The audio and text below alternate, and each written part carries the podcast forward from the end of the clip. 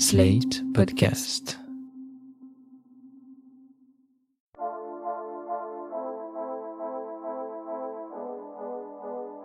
Entre les manifestants et les forces de l'ordre, il y a les journalistes.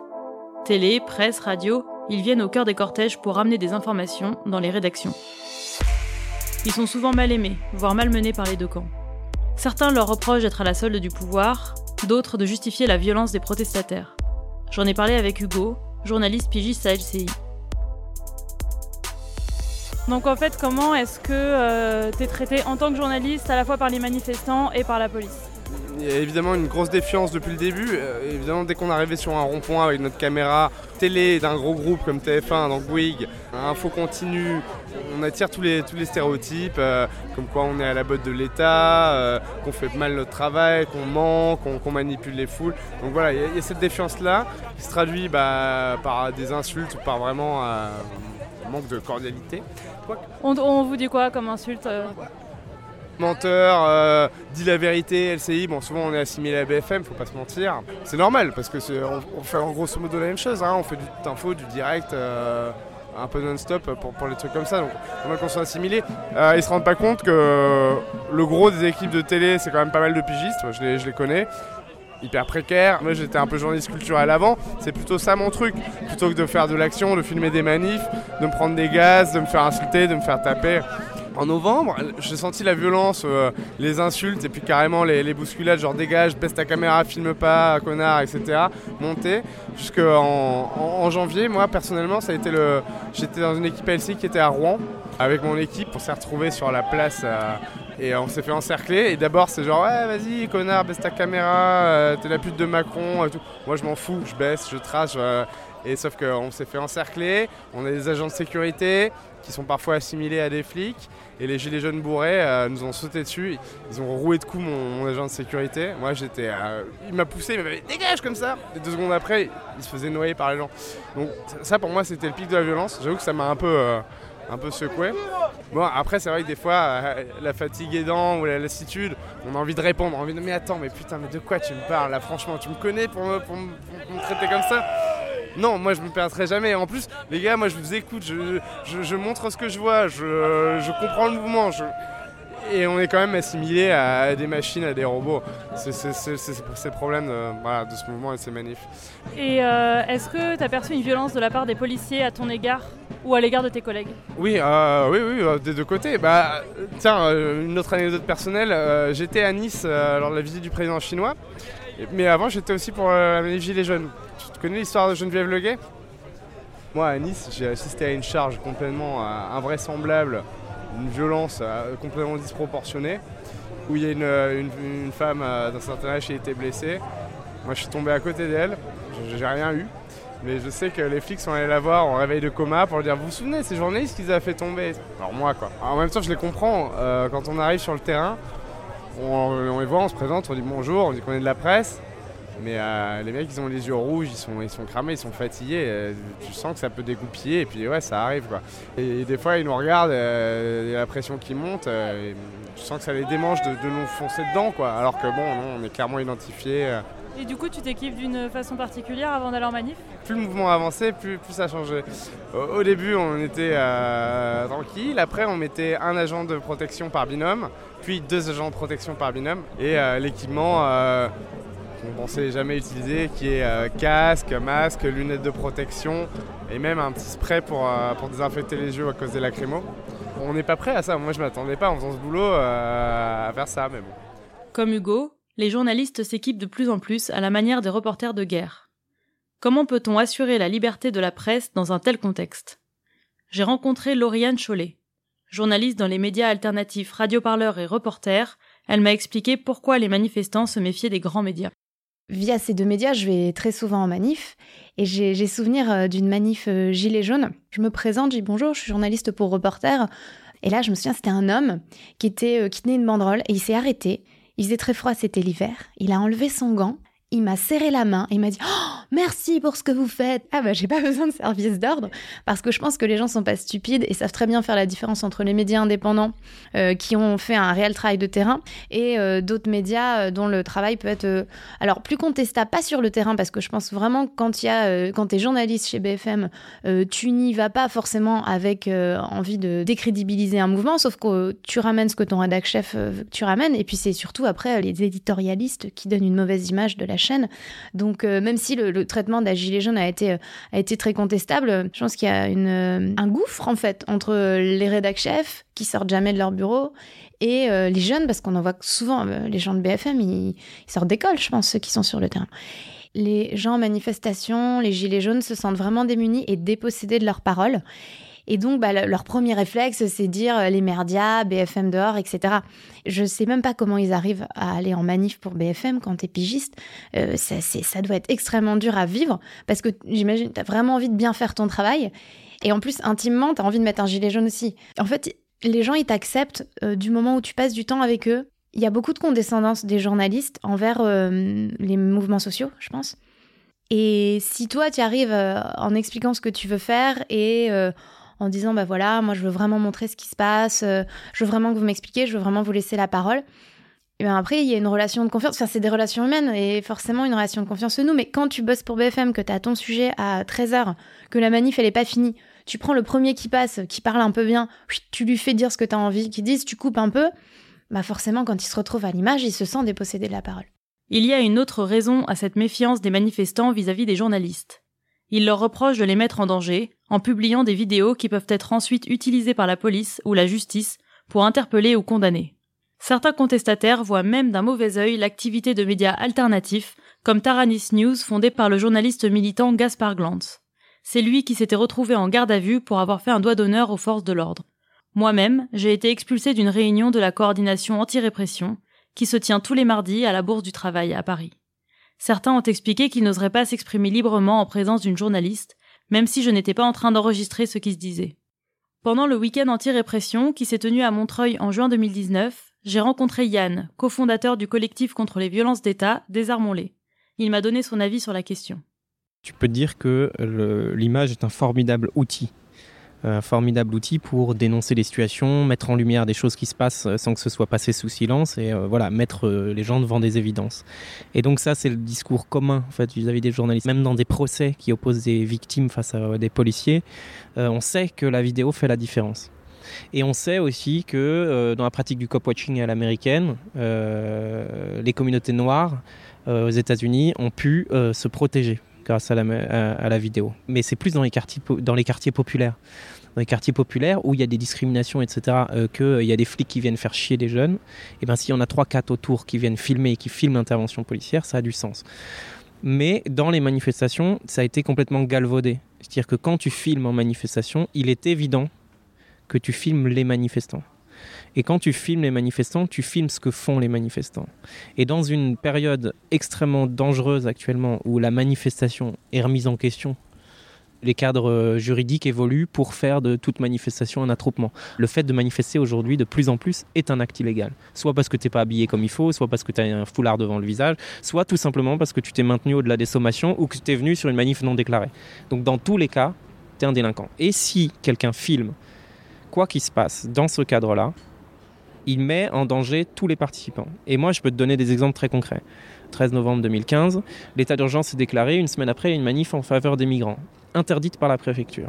On décide de faire une manifestation quand même, et c'est les vidéos prises par Line Press, notamment, je le dis, hein, qui vont permettre d'identifier un certain nombre de participants. Et moi, je fais partie de ces gens-là qui ont été identifiés sur la base de ces vidéos, que je vais retrouver dans les notes blanches qui justifient assignation résidence, interdiction de manifestation, etc., qui sont des actes de renseignement et d'administratif qui permettent en fait d'écarter des gens de l'espace public, comme les interdictions de stade pour les supporters. Et eh ben, euh, ces images-là, elles ont permis juste de m'identifier et de permettre à la police de faire son travail et de dire regardez les images qui sont publiques du coup. Tu vois, c'est même pas leurs propres images. Ils disent tiens, lui il était là. Ah, elle était là. Ah, lui il était là et pouf, tu te retrouves devant la justice ou tu te retrouves euh, avec des actes administratifs, des sanctions administratives euh, a posteriori. Mais en tout cas, les images, elles permettent, elles aident la police. Très très clairement, elles aident la police. En fait, il y a un service de police, sur Paris notamment, qui s'appelle la BIVP. brigade d'information de la voie publique. Leur travail, c'est de suivre les manifestations en civil et de filmer tous les actes délictueux. Et ces images-là, elles sont fournies euh, à la justice pour alimenter les dossiers judiciaires, les enquêtes, les instructions, les mises en examen, tout ça, les instructions judiciaires. Qu'est-ce qui distingue un, vidéaste indépendant sur une manifestation de la BIVP Puisqu'en plus, elle met tout de suite à destination le soir même des images que peut-être la police n'avait pas. Et de surcroît, la police, sur la base de ces images mises sur YouTube, elle va envoyer une réquisition judiciaire à l'adresse de la personne. Monsieur Gaspard Blanc, euh, monsieur euh, Laurent Bortolucci euh, de Line Press, veuillez vous présenter au commissariat de police avec les rushs de la manifestation du 26 octobre, machin truc. Et, et là, tu vois apparaître dans les dossiers judiciaires la réquisition et le PV d'audition de la personne, puisqu'elle se présente au commissariat, le journaliste se présente au commissariat, et amène un CD gravé avec les rushs vidéo. C'est pas de la délation parce que c'est pas un acte volontaire, mais ça participe de la répression politique, très très clairement. Si les manifestants ne facilitent pas le travail des journalistes, qu'en est-il des forces de l'ordre? Lauriane était au contre-sommet du G7, organisé en août à Biarritz. Là, ce qui s'est passé au G7, c'est que j'étais avec deux collègues de Radio Parleur, qui s'appellent Étienne et Pierre-Olivier, et nous, on avait décidé d'aller suivre une manif gilet jaune qui commençait sur le parking d'un Castorama dans la banlieue de Bayonne. Donc on y va en voiture, on se gare au fond du parking. À ce moment-là, il y a à peu près, euh, je sais pas, une trentaine de policiers à moto, qu'on surnomme les voltigeurs, qui arrivent, nous demandent ce qu'on fait là parce qu'on n'est clairement pas en train de faire des courses chez Castorama. On leur montre euh, nos cartes de presse, nos ordres de mission. Et là, ils nous laissent tranquilles parce qu'on est journaliste, on est en train de travailler. Et puis ce qui est rigolo, c'est qu'au moment où ils partent, il y, en a un qui se détache du groupe, il vient vers moi, puis commence à faire le gentil pour avoir des informations. Il me dit, mais euh, qu'est-ce que vous attendez ici? Alors je lui réponds, bah, je pense qu'on attend la même chose que vous. Hein. Et il me dit, mais, mais, mais vous, vous savez ce qui va se passer euh, Quand est-ce qu'ils vont arriver? Je, bah, je, pense qu'ils ne vont plus arriver parce que vous êtes là. Donc, euh, à mon avis, c'est foutu. Et là, en fait, j'ai un peu retourné les rôles en lui posant des questions sur une manif de, policiers qui avait eu la veille, de policiers en colère. Parce que moi, j'avais pas eu d'infos, donc j'aurais bien aimé en avoir. Et il me dit non, non, j'ai pas d'infos. Et puis je commence à insister en disant mais quand même, vous aussi, ça doit être dur votre travail.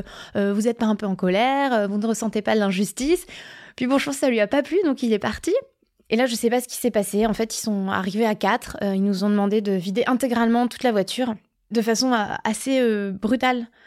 On commence à vider tous nos sacs intégralement. Moi, je vide intégralement mon sac, j'en monte toutes mes petites culottes. Voilà, je n'ai rien caché dans mes sous-vêtements, c'est formidable. Et en, même temps, je n'ai pas vu, mais il y en a un qui a pris un autre de mes sacs, duquel il a sorti mon carnet de notes de travail, et il a commencé à le lire. Et quand je me suis retournée, j'ai dit mais, mais, mais vous n'avez pas le droit. Et là, il fait, de toute façon, c'est mon contrôle, euh, c'est moi qui décide. Et je me suis dit, tais-toi, Lauriane, tu ne veux pas finir en garde à vue. Et puis, euh, d'un coup, ils avaient à peine terminé, hop, ils sont tous partis, en laissant euh, toutes nos affaires sur le, parking. Alors moi, j'ai fait des photos magnifiques pour Twitter. J'ai commencé un peu à regarder sur Twitter et j'ai vu qu'il y avait d'autres journalistes qui avaient subi aussi des intimidations. la journaliste d'Al Jazeera s'est fait confisquer également son matériel de protection. Euh, malgré sa carte de presse, euh, euh, malgré le statut, hein, quand même, Al Jazeera, c'est une chaîne, une grande chaîne connue. Il y a d'autres journalistes hein, qui se sont fait embêter, de l'AFP, de Ouest France. donc, c'est pas uniquement parce que tu es un petit média indépendant que personne ne connaît. Il y a eu un deuxième épisode, donc le lendemain de cette fouille, où mon camarade Étienne et Pierre-Olivier étaient partis tous les deux pour couvrir une manifestation. Ils se sont fait fouiller un barrage. Étienne avait dans son sac une veste noire. Pierre-Olivier avait sur lui une veste noire. Eh bien, ils ont confisqué celle d'Étienne en lui prétextant que le port de vêtements noirs était interdit par arrêté. Et en fait, Étienne, il n'a pas de carte de presse. Pierre-Olivier a une carte de presse. Donc Pierre-Olivier, on lui a laissé son, sa veste noire qu'il portait sur lui. Et Étienne, on lui a confisqué. Et bien sûr, c'est faux, euh, cette histoire d'arrêter contre les vestes noires. J'ai essayé de vérifier, j'ai pas trouvé. J'ai pas trouvé, j'ai appelé la mairie pour leur demander. Euh, donc, on n'a pas le droit de porter des vêtements noirs euh, à Bayonne pendant le, la durée du, du, sommet du G7. Finalement, le collègue de Lauriane a pu récupérer sa veste le lendemain, au commissariat de Bayonne. Elle lui a été rendue par un policier désolé de l'absurdité de la situation. Au-delà de cette expérience particulière, les reporters qui couvrent les manifs ont vu leur métier changer au fil des mois.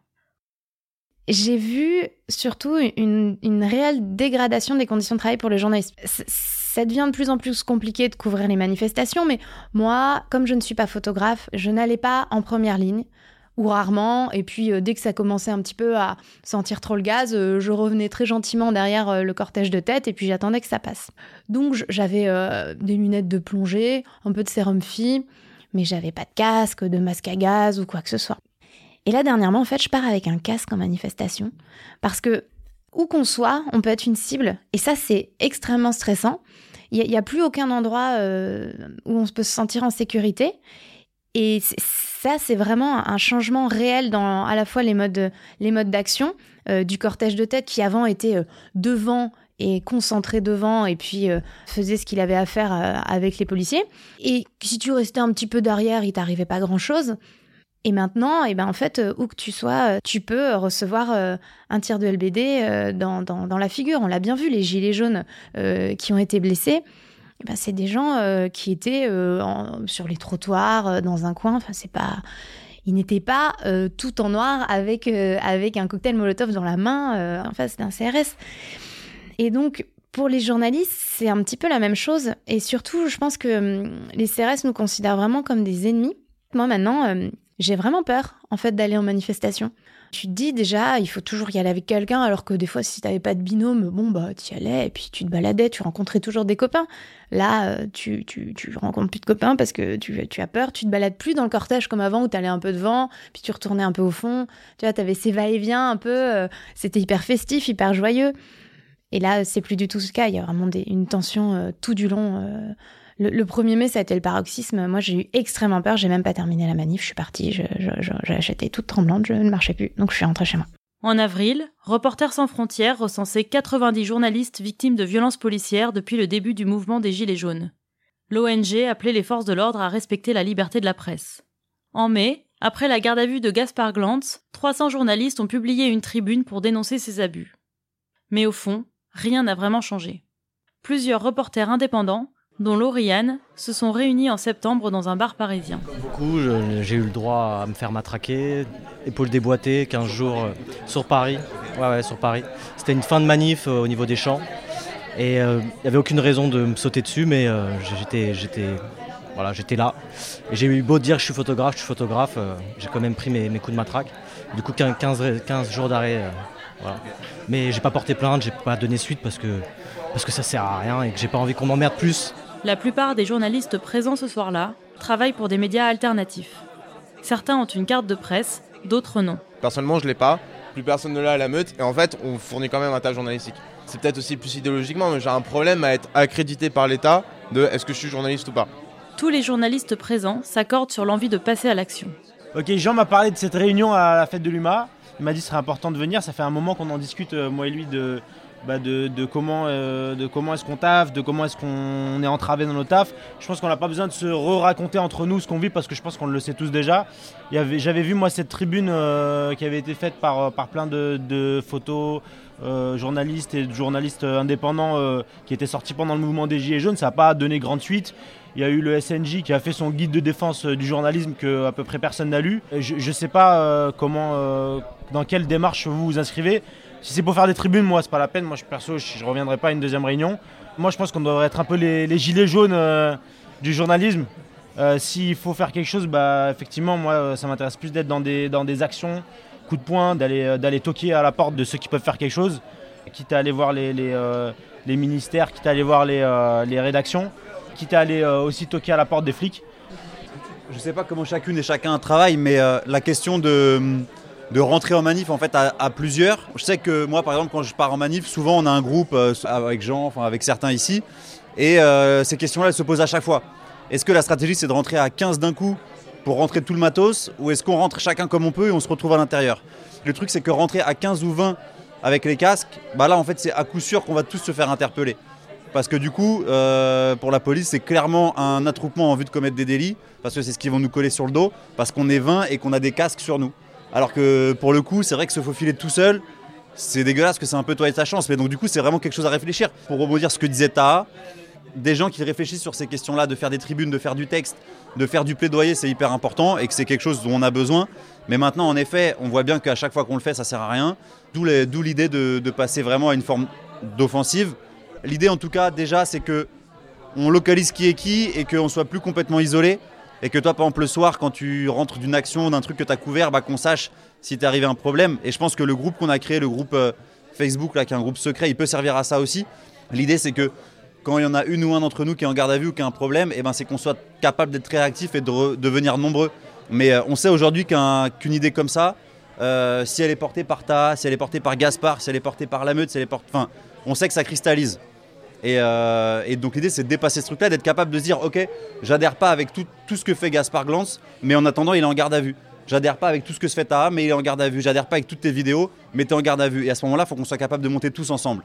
Même si c'est anecdotique l'histoire de la veste de Radio Parleur, mais ils étaient trois devant le commissariat alors qu'il y avait la France entière des médias qui étaient au G7 et que normalement l'ensemble des journalistes devraient se dire c'est une première entrave en fait. Et à cette première entrave, il faut qu'on soit capable de répondre par une présence. Quant à, il s'est fait voler son téléphone portable par la police, téléphone qui me semble encore sous scellé il y avait trois médias devant le commissariat. Euh, il y avait RT, euh, Street Press et euh, Gaspard et moi. C'est pas normal en fait qu'à ce moment-là on soit que quatre, alors qu'il était en train de bosser, qu'il était en train de couvrir un conflit que personne ne couvre et qu'on l'a laissé dans la merde parce que c'était à. À la fin de la réunion, il y avait plusieurs propositions sur la table. Tourner un documentaire, alerter la population sur les réseaux sociaux, créer une base de données recensant toutes les violences commises sur des reporters manifester devant un commissariat qui aurait détenu un journaliste, et même pénétrer de force le ministère de la Culture. La police, dans un cas de répression, elle sera toujours dirigée dans le sens de la répression la plus totale. En tout cas, on le voit depuis 2015 en fait. C'est-à-dire que chaque année est plus répressive que la précédente. Et à mon sens, c'est une erreur de stratégie que euh, de vouloir faire en sorte que la police soit moins dure ou plus tendre avec nous. Elle le sera pas en fait. Jusqu'à France 3 se fait péter et pourtant on sait que France 3 c'est pas euh, l'organe euh, d'information le plus révolutionnaire de l'histoire. Toutes les strates des sociétés d'information se, font avoir par les flics. Donc c'est sur le plan politique qu'on arrivera à des mesures qui feront que les flics ne nous contrôleront plus ou en tout cas nous laisseront faire notre travail. Ce qui ressort de cette réunion, c'est la volonté de créer une solidarité entre les journalistes alternatifs et ceux appartenant à de grandes rédactions avec un objectif principal, défendre la liberté de la presse face aux violences et aux intimidations de l'État. Car la répression qui vise les indépendants a un impact non seulement sur toute la profession, mais aussi sur l'ensemble de notre société.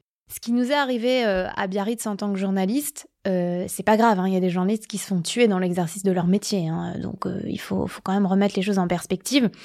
Et les violences policières sont éminemment plus graves dans les banlieues mais euh, ça montre quand même une volonté d'intimider ceux qui veulent faire euh, leur travail d'informer. Et je vais parler un tout petit peu euh, d'un communiqué de presse du SNJ qui, à propos de cet événement, se demandait est-ce que les journalistes doivent renoncer à couvrir certains événements ou ne pas pouvoir le faire normalement? Alors la réponse est non, hein, évidemment, on ne va pas arrêter de couvrir des événements sous prétexte que on peut potentiellement se faire intimider, fouiller, un peu humilier. la question, c'est aujourd'hui euh, quelle presse le gouvernement a-t-il envie d'avoir? Quand on voit le nombre de vues que fait Cerveau non disponible, par exemple, euh, on se dit de toute façon, ils peuvent pas cacher les choses. Donc laissez les gens travailler tranquillement. Il, ne s'agit pas de parler euh, d'objectivité ou de non-objectivité parce que l'objectivité c'est un leurre, ça n'existe pas. On a toujours un prisme quand on parle d'un sujet. Néanmoins, moi j'estime que je fais mon travail correctement et que j'apporte différents sons de cloche, différents points de vue. C'est pas du militantisme en fait, c'est du journalisme. J'explique, euh, je recoupe les sources, je vérifie. Et sans ce travail-là, euh, bah, les fake news prolifèrent. Et je pense que c'est vraiment euh, délétère de, jeter l'opprobre sur la presse comme le fait le gouvernement, parce qu'on a besoin des médias pour qu'une démocratie puisse exister et pour qu'il y ait des débats sur tous les sujets qui, touchent, qui nous touchent aujourd'hui. Sans médias, c'est la mort de la démocratie pour moi. Lorsqu'ils traitent le sujet des manifestations, comme pour tous les autres sujets, les journalistes se font le relais d'idées, d'opinions. De leurs propres opinions, bien sûr, mais aussi de la rhétorique utilisée par les deux camps.